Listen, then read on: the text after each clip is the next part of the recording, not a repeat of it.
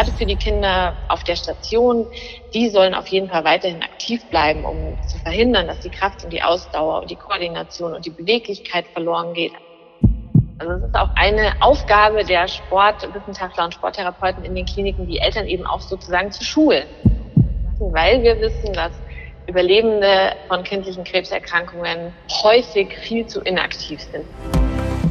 Impuls. Impuls. Wissen für Ihre Gesundheit. Wir sprechen mit Herzspezialisten und Herzpatienten locker und lehrreich über das zentrale Organ, unser Herz. Denn Ihre Gesundheit ist uns eine Herzensangelegenheit. Impuls. Impuls. Der Podcast der Deutschen Herzstiftung. Für alle, die mehr über ihr Herz wissen wollen. Hallo und herzlich willkommen zu Impuls, dem Podcast der Deutschen Herzstiftung. Kinder wollen toben, rennen, spielen. Ausgebremst wird ihr Bewegungsdrang meist nur, wenn sie krank sind. Manchmal ist es allerdings so, dass die eigentliche Erkrankung sogar kuriert ist, jedoch die Folgen den Kindern eine normale Teilhabe erschweren. Das ist zum Beispiel bei Kindern nach einer Krebserkrankung der Fall. Die Krebstherapie war einerseits erfolgreich, andererseits haben die Bestrahlung des Brustkorbs und bestimmte Chemotherapeutika das Herz folgenschwer geschädigt. Dr. Sabine Kesting kennt die Problematik gut. Im heutigen Podcast erzählt sie von einem aktuellen Forschungsprojekt zu diesem Thema und auch, warum Sport und Bewegung für diese Kinder so extrem wichtig ist. Hallo, Frau Dr. Kesting. Ich freue mich, Sie am Telefon begrüßen zu dürfen. Hallo, guten Tag. Dr. Kesting ist Sportwissenschaftlerin an der TU München. Sie leitet dort aktuell das von der Herzstiftung geförderte Projekt Früherkennung von kardialen Funktionseinschränkungen nach einer potenziell herzschädigenden Krebstherapie bei Kindern und Jugendlichen. Mein Name ist Ruth Ney. Ich bin Medizinredakteurin bei der Herzstiftung. Dr. Kesting, Krebserkrankungen bei Kindern, die können heute in circa 80 Prozent der Fälle, Gott sei Dank, geheilt werden. Dafür sorgt man sich, wie ich eingangs erwähnt habe, umso mehr über mögliche Spätschäden. Und da steht das Herz ganz besonders im Fokus. Denn Herzerkrankungen sind bei Menschen mit einer überstandenen Krebserkrankung im Kindesalter dann die häufigste nicht maligne, also nicht bösartige Ursache für einen trotzdem vorzeitigen Tod. Was weiß man genauer zu diesen Ursachen der Herzschäden und auch den Folgen, die das hat? Genau, die Spätfolgen, vor allem die kardiovaskulären Spätfolgen sind ganz besonders wichtig, vor allem ganz wichtig zu beachten. Durch die erhöhte Überlebensrate rutschen sie immer noch mehr in den Fokus. Und äh, die Ursachen sind vor allem sogenannte Anthrazykline. Das sind Chemotherapeutika, die ganz, ganz wichtig sind in der Therapie und einen ganz wichtigen Bestandteil ausmachen, um diese erhöhten Überlebenschancen oder die hohen Überlebensraten zu erreichen. Und 60 Prozent der Kinder und Jugendlichen erhalten diese bestimmten Chemotherapeutika. Ein anderes, anderer Grund für solche Herzschäden sind auch häufig die Bestrahlung des Brustkorbs, wie Sie bereits erwähnt hatten. Und auch das ist ein ganz wichtiger Bestandteil der Therapie. Zudem ist wichtig zu wissen, dass diese Gesamtdosis der Anthrazykline eine große Rolle spielt und auch das weibliche Geschlecht und natürlich auch genetische Risikofaktoren. Das sind so die wichtigsten Risikofaktoren, um Herzschäden zu entwickeln nach einer Krebserkrankung im Kindes- und Jugendalter. Mhm. Und man hat ja auch in Studien festgestellt, allerdings auch erst im Nachhinein, dass es einer bis zu achtfach erhöhten Sterberate aufgrund von Herzerkrankungen kommt, wenn man das vergleicht sonst mit der allgemeinen Bevölkerung. Das heißt also, es ist ja doch schon ziemlich dramatisch, was da passiert bei den Kindern. Nur die Frage ist, wie äußern sich denn solche kardialen Schäden bei den Kindern? Merkt man das irgendwie bei ihrer körperlichen Konstitution oder hat das schon mal Einfluss auf ihren Bewegungsdrang? Also wie fällt das überhaupt auf? Genau, also das Problem, das grundlegende Problem ist, dass diese, diese kardiovaskulären Spätfolgen tatsächlich erst ganz viele Jahre nach Therapieende häufig auftreten. Das heißt, es gibt zwar gewisse akute Folgen, die dann während der Therapie schon festgestellt werden. Aber das größere Problem sind die, die erst ganz viel später auftreten, wo man eigentlich schon gar nicht mehr damit rechnet. Und das können äh, vor allem Schädigungen des Herzmuskelgewebes sein, strukturelle Veränderungen der Herzmuskulatur, sogenannte Kardiomyopathien. Und das ist ein ganz ein schwieriger Begriff, der nennt sich Anthrazyklin-induzierte Kardiomyopathie, also diese Veränderungen am Herzmuskel, die eben aufgrund dieser bestimmten Chemotherapeutika entstehen ja, wie äußern sich diese Schäden bei den Kindern? Meistens sind es eben gar nicht mehr die Kinder, sondern jugendliche, junge Erwachsene, die schon teilweise zehn Jahre oder deutlich länger sogar aussetzt Therapie raus sind sozusagen, weil man erst so spät das dann eben feststellt und das so spät sich erst auswirkt, die haben dann eine deutliche Einschränkung ihrer körperlichen Leistungsfähigkeit, sind nicht mehr so belastbar, können ihre Sportarten nicht mehr durchführen, haben einfach Probleme im Alltag teilweise, wenn es schon ganz dramatisch ist, oder eben besonders beim Sport fällt das dann auf, dass sie nicht mehr so belastbar sind und dass es ihnen dann deutlich schlechter geht. Mhm. Jetzt gibt es aber auch schon Untersuchungen bei den Kindern unter der Krebstherapie. Auch das hat Einfluss auf diesen natürlichen Bewegungsdrang, den die Kinder haben. Was genau hat man in diesen Studien denn eigentlich herausgefunden? Genau, also man weiß, Kinder haben natürlich einen Bewegungsdrang und äh, ganz viele gesunde Kinder sind zwar auch leider nicht so aktiv, wie wir uns das eigentlich wünschen, aber besonders während der Therapie gibt es natürlich gewisse Hemmnisse und Barrieren, die die Bewegung noch viel mehr einschränken. Das sind einmal die stationären Aufenthalte, die schränken die Bewegungsmöglichkeiten an sich einfach schon ein. Man hat viel weniger Räume, man hat viel weniger Angebote, die man nutzen kann, die man sonst als Kind hat. Und es gibt auch sogenannte unerwünschte Wirkungen der Behandlung, die die körperliche Aktivität und den Bewegungsdrang einschränken. Das sind so ganz klassische Sachen, die wahrscheinlich auch jeder schon mal gehört hat. Übelkeit, Schmerzen, Erschöpfung, unterschiedlichste Probleme, die während der Therapie auftreten. Und man kann sich, glaube ich, ganz gut vorstellen, dass dann selbst bei einem sehr aktiven Kind der Bewegungsdrang deutlich reduziert ist. Mhm. Und natürlich kann auch die Erkrankung selbst die Bewegungsmöglichkeiten, den Bewegungsdrang eingrenzen, wenn beispielsweise der Tumor am Bein sitzt und man auf das Bein nicht auftreten darf. Dann ist man auch deutlich eingeschränkt und braucht möglicherweise einfach Unterstützung, trotzdem aktiv zu werden und aktiv zu bleiben. Mhm. Und auch eine Sache, die zwar schon deutlich besser wird, weil es immer mehr Sportangebote in den kinderonkologischen Zentren gibt, aber die auch ein wichtiger Punkt ist, ist die Unsicherheit auf Seiten der Patienten und Patientinnen und auf Seiten der Eltern, weil sie gar nicht so genau wissen, was dürfen die Kinder denn machen oder der Jugendliche weiß nicht genau, wie viel Sport darf ich denn machen während der Therapie? Was tut mir denn gut? Und da ist ganz viel Aufklärung notwendig. Genau, es ist ein, ein Mix aus eben krankheitsbedingte Müdigkeit, also Fatigue sagt man ja auch oft, dass die Kinder so ein bisschen ausgebremst sind. Es ist tatsächlich, wenn, wie Sie sagten, am Körper Schäden sind, die einschränken, rein funktionell. Aber es sind auch tatsächlich die, das Klinik-Setting, das Klinikumfeld, was gar nicht so darauf ausgelegt ist bislang oder nicht ausreichend ausgelegt ist, dass die Kinder irgendwie dann doch Möglichkeiten haben zu toben und dann ja eben vielleicht auch durch die Sorge der Eltern diese Schonhaltung genau dann noch eingenommen wird. Welche Bedeutung haben denn dann gerade auch solche Bewegungskonzepte? Denn wenig Bewegung bei Kindern, weiß man ja, das fördert ja auch generell spätere Herzschäden unter Umständen. Genau, also wir wissen ja, dass Bewegung und Sport ganz essentiell für eine gesunde Entwicklung im Kindes- und Jugendalter ist, also auf sozialer Ebene, auf körperlicher, auf geistiger Ebene. Und das trifft natürlich auch auf krebskranke Kinder zu. Ja, die sollen sich genauso bewegen und Bewegung ist zudem eine gewisse Normalität im Alltag von kranken Kindern. Also die Therapie ist sehr fremdbestimmt und ähm, gerade die jüngeren Patienten oder auch die Jugendlichen müssen sich natürlich erstmal daran gewöhnen, dass sie so eingeschränkt sind auf eine gewisse Art, was natürlich notwendig ist, aber eben während der Therapie der Fall ist und die Normalität geht sehr verloren und Bewegung kennen sie und das ist, das ist normal für sie, da können sie auch mal kurz vergessen, dass sie krank sind. Und für, gerade für die Kinder auf der Station, die über eine Woche oder auch länger stationär bleiben müssen, bevor sie vielleicht mal wieder für ein paar Tage oder eine Woche nach Hause dürfen, die sollen auf jeden Fall weiterhin aktiv bleiben, um zu verhindern, dass die Kraft und die Ausdauer und die Koordination und die Beweglichkeit verloren geht. Also alle wichtigen motorischen Fähigkeiten, die Kinder so brauchen. Was kann man denn da genau machen? Also welcher Sport, wenn es darum geht, auch Verunsicherung sei es in der Klinik, aber sei es auch bei den Eltern selbst und den Kindern wegzunehmen, diese Verunsicherung, welcher Sport ist denn überhaupt möglich? Was tut man dem Kind gut?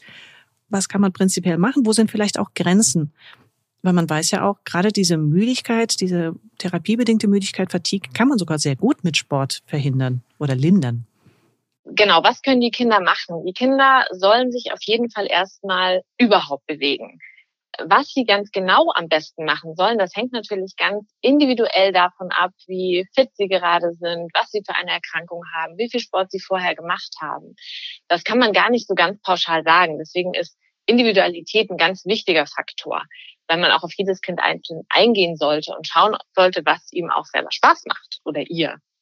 Weil dann ist die Chance höher, dass sie das auch weiterhin machen. Und es wurde gerade eine Leitlinie tatsächlich veröffentlicht. Da geht es genau um die Bewegungsförderung und Bewegungstherapie in der pädiatrischen Onkologie von der Gesellschaft für die pädiatrische Onkologie und Hämatologie und die, der Arbeitsgemeinschaft Netzwerk Active OncoKids wurde diese Leitlinie veröffentlicht. Und da steht alles sehr, sehr genau drinnen.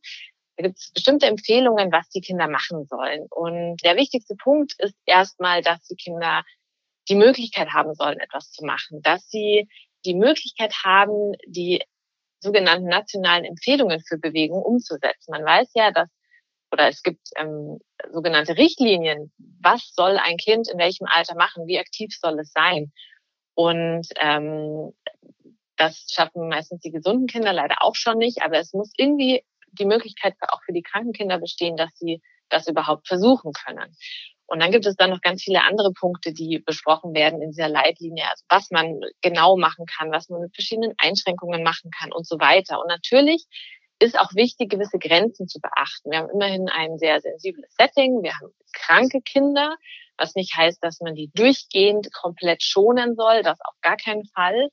Sie sollen sich auf jeden Fall bewegen und sie sollen motiviert werden. Es gibt jedoch auch Gründe, warum man eben mal keinen Sport machen soll oder nur ganz gering und ganz niederschwellig sich bewegen soll.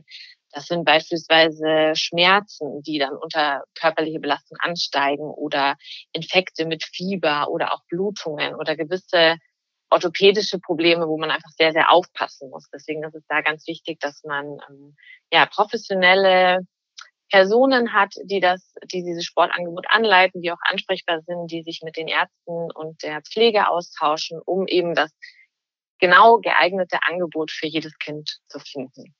Und im besten Fall noch die Eltern irgendwann so weit anleiten, dass sie das auch zu Hause sozusagen dann begleitend, wenn die Kinder das Krankenhaus verlassen, auch mitfördern können.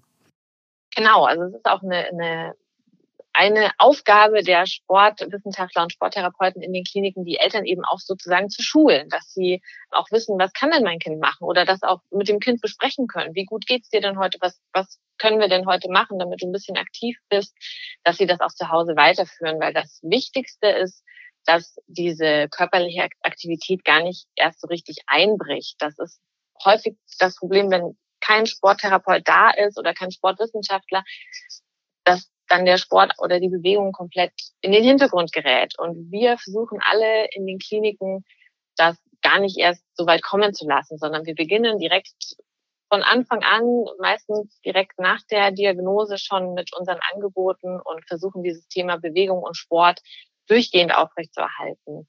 Weil wenn das erstmal von der Bildfläche verschwunden ist, ist es schwierig, da wieder hinzukommen. Und gerade wenn die Therapie zu Ende ist, ist auch nochmal eine sehr sensible Phase, dass die Kinder wieder in den Sportunterricht zurückkehren, dass sie wieder ihren Vereinssport aufnehmen, dass sie wieder Freizeitsportaktivitäten mit Freunden machen und mit der Familie. Ja, da ist es ganz wichtig, dass man dieses Thema einfach dauerhaft hochhält sozusagen und im Kopf der Kinder behält und gar nicht so ja als als Tabuthema hat, sondern wirklich durchgehend motiviert und sie ihren aktiven Lebensstil beibehalten im besten Fall und dann danach wieder steigern nach der Therapie. Wenn auch Ihnen die Herzgesundheit wichtig ist, werden Sie Mitglied der Deutschen Herzstiftung. Infos dazu finden Sie im Internet unter herzstiftung.de. Ich würde jetzt ganz gerne, weil als Sportwissenschaftlerin haben Sie sich trotzdem jetzt auch nochmal ein besonderes Forschungsprojekt mit überlegt, was den Fokus nämlich auch auf die möglichen Herzschäden bei den Kindern nach einer Krebserkrankung setzt.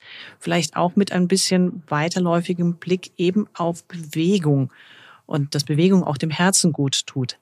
Aber der erste Schritt ist überhaupt diese Diagnostik von möglichen Herzschäden bei den Kindern nach einer Krebserkrankung. Und das klappt denn nicht so gut, wie man es bislang eigentlich erhofft? Oder was ist so der Ansatz für dieses Forschungsprojekt? Ja, es gibt natürlich ganz detaillierte Nachsorgeschemata für die Kinder nach einer Krebserkrankung, wo selbstverständlich auch die möglichen Spätfolgen am Herzen und an den Gefäßen untersucht werden. Allerdings werden diese Untersuchungen in der Regel im Ruhezustand gemacht. Das heißt, die Kinder, Jugendlichen, jungen Erwachsenen liegen auf einer Untersuchungsliege und dann werden EKG und äh, Herzecho beispielsweise durchgeführt. Und bei diesen Untersuchungsmethoden kann man so sogenannte subklinische Schäden, also Schäden, die einfach noch gar nicht so offensichtlich sind, nicht gut erkennen oder eben gar nicht erkennen. Und gerade weil diese Spätfolgen häufig erst so viele Jahre nach Therapie auftreten oder erst offensichtlich werden, in Ruhe wäre es wichtig, dass wir versuchen, diese Schäden möglichst früh zu erkennen. Und wir gehen davon aus, deswegen machen wir diese Studie, dass wir unter körperliche Belastung, also ein, sozusagen ein Stressfaktor für das Herz, solche zugrunde liegenden Schäden schon in einem ganz frühen Stadium erkennen. Da wird ja ein ganz neues diagnostisches Verfahren auch erprobt. Was genau machen Sie denn dabei? Genau, also das Verfahren an sich, diese Stressechokardiographie, die ist gar nicht so ganz neu. Die wird auch schon in vielen anderen Bereichen gemacht. Allerdings wird das derzeit noch nicht, äh, also überhaupt nicht standardmäßig und routinemäßig in der Kinderonkologie gemacht. Wir versuchen eben mit dieser Belastung das Herz auch so zu fordern, dass eben mögliche Schäden, die das Herz bis zu einem gewissen Grad sozusagen überdecken kann noch, das Herz so zu fordern, dass diese Schäden eben offensichtlich werden. Und was noch ein wichtiger Punkt bei unserer Studie ist oder ein neuer Aspekt ist, dass wir die Kinder auf einem sogenannten Liegeergometer untersuchen. Das heißt, sie sitzen in so einer halbliegenden Position und treten dann die Pedale und können eben währenddessen diesen speziellen Ultraschall machen, um das Herz darzustellen, um die Funktionsfähigkeit des Herzens zu untersuchen. Weil in, in ganz vielen anderen stressechokardiographischen Untersuchungen werden die Kinder auf einem ganz normalen Fahrrad werden, treten die Kinder und werden dann hingelegt und dann erst geschallt. Und wir machen das während des Treten. Mhm. Genau, das ist, das ist quasi das Neue. Und das Neue ist auch, dass wir das eben mit diesen, mit dieser Patientengruppe so machen, auch mit jüngeren Patienten. Wir versuchen ab zehn Jahren die Kinder einzuschließen in unsere Studie, weil sie dann gerade groß genug sind. Sie müssen mindestens 1,40 Meter groß sein, um auf diesem Fahrrad sitzen zu können, weil es eben keine Kinderversion davon gibt. Und weil es einfach auch sonst schwierig ist, auf dem Brustkorb diese ganzen Instrumente unterzubringen, den Schallkopf mhm. gut zu platzieren und dass man das als eben sehr, sehr gut darstellen kann, um dann auch ja, gute Ergebnisse und gute Bilder zu haben. Das ist also wirklich eine neue Art der Untersuchung, speziell in dieser Patientengruppe. Und wir erhoffen uns davon, dass wir eben solche Schäden, die möglicherweise erst sonst viele, viele Jahre später in Ruhe offensichtlich werden und dann auch schon große Probleme bereiten, dass wir die schon ganz, ganz früh erkennen und dass dann Kardiologen entsprechend gegensteuern können. Mhm. Ist da unter Umständen dann auch das Thema Sport wichtig? Also wenn man tatsächlich diese sogenannten subklinischen Schäden, die jetzt vielleicht noch nicht so bei direkt im Alltag auffallen würden, wenn man die aber schon frühzeitig erkennt, ist es dann unter Umständen mit ein Argument, auch hier schon vielleicht durch Sportinterventionsprogramme dann auch wieder die Herzmuskulatur so zu stärken, dass das gar nicht später zum Tragen kommt. Ja, genau. Also der Sport spielt auf jeden Fall eine wichtige Rolle. Gerade bei Kindern, Jugendlichen nach Ende der Therapie gibt es jetzt ganz neue Daten, dass eine, also je höher die Ausdauerleistungsfähigkeit ist, desto mehr werden sogenannte modifizierbare Risikofaktoren reduziert. Also ähm, diese ganzen äh, Übergewicht und andere Risikofaktoren, die eben für solche kardiovaskulären Herzerkrankungen ja, die, die da Gründe dafür sind, können dadurch reduziert werden. Und wir beraten auch die Patienten oder die ehemaligen Patienten nach unserer Studie, dass sie eben möglicherweise ihre körperliche Aktivität erhöhen. Wir machen nämlich zugleich neben der Stressechokardiographie noch eine Spirometrie. Das heißt, wir untersuchen die submaximale Ausdauerleistungsfähigkeit, körperliche Leistungsfähigkeit, um auch so eine Einordnung zu haben, wie fit sind denn die Kinder. Wir vergleichen das auch mit gesunden Kindern, also jedes Kind, das nach einer Krebserkrankung untersucht wird, wird zusätzlich mit einem gesunden Kind verglichen im gleichen Alter und mit dem gleichen Geschlecht, um so eine Einordnung vornehmen zu können und zu wissen, das Kind ist jetzt genauso fit wie ein gesundes Kind oder es ist eben deutlich weniger fit. Mhm. Also das eine sind so mögliche Schäden, die man erkennen kann, das andere überhaupt, wie belastbar um da wirklich einen festen Wert zu haben, um zu sagen können, okay, die Belastungsfähigkeit ist wirklich auch eingeschränkt. Es sind nicht nur Schäden vorhanden, sondern sie sind auch nicht so belastbar wie andere Kinder. Genau, also es muss nicht sein, dass jemand, der eine geringere körperliche Leistungsfähigkeit auch gleichzeitig Herzschäden hat. Das muss nicht sein.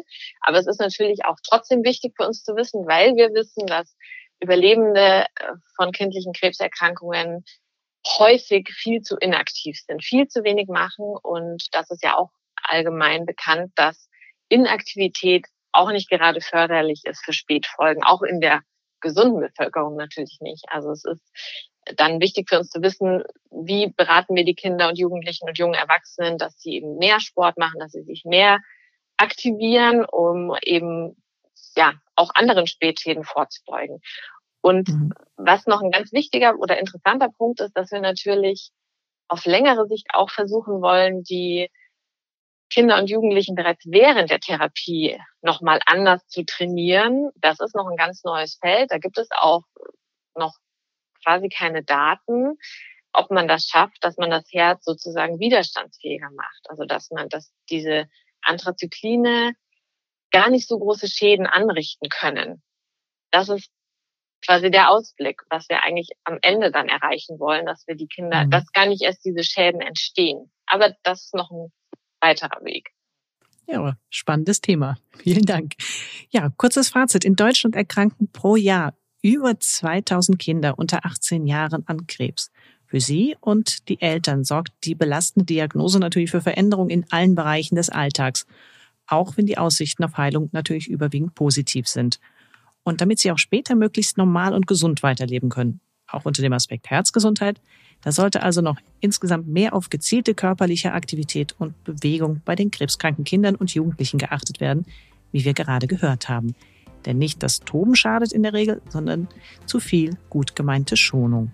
Ja, ein herzliches Dankeschön, Frau Dr. Kesting, für das interessante Gespräch mit Ihnen. Ja, vielen Dank, hat mir sehr viel Spaß gemacht. Ich sage Tschüss und ich freue mich, wenn Sie, liebe Zuhörerinnen und Zuhörer, auch das nächste Mal reinhören. Denn in der nächsten Podcast-Episode geht es um etwas, von dem viele von uns zu viel haben, nämlich Stress. Doch wieso blüht der eine förmlich auf, wenn viel los ist, und der andere hat ständig das Gefühl der Überforderung?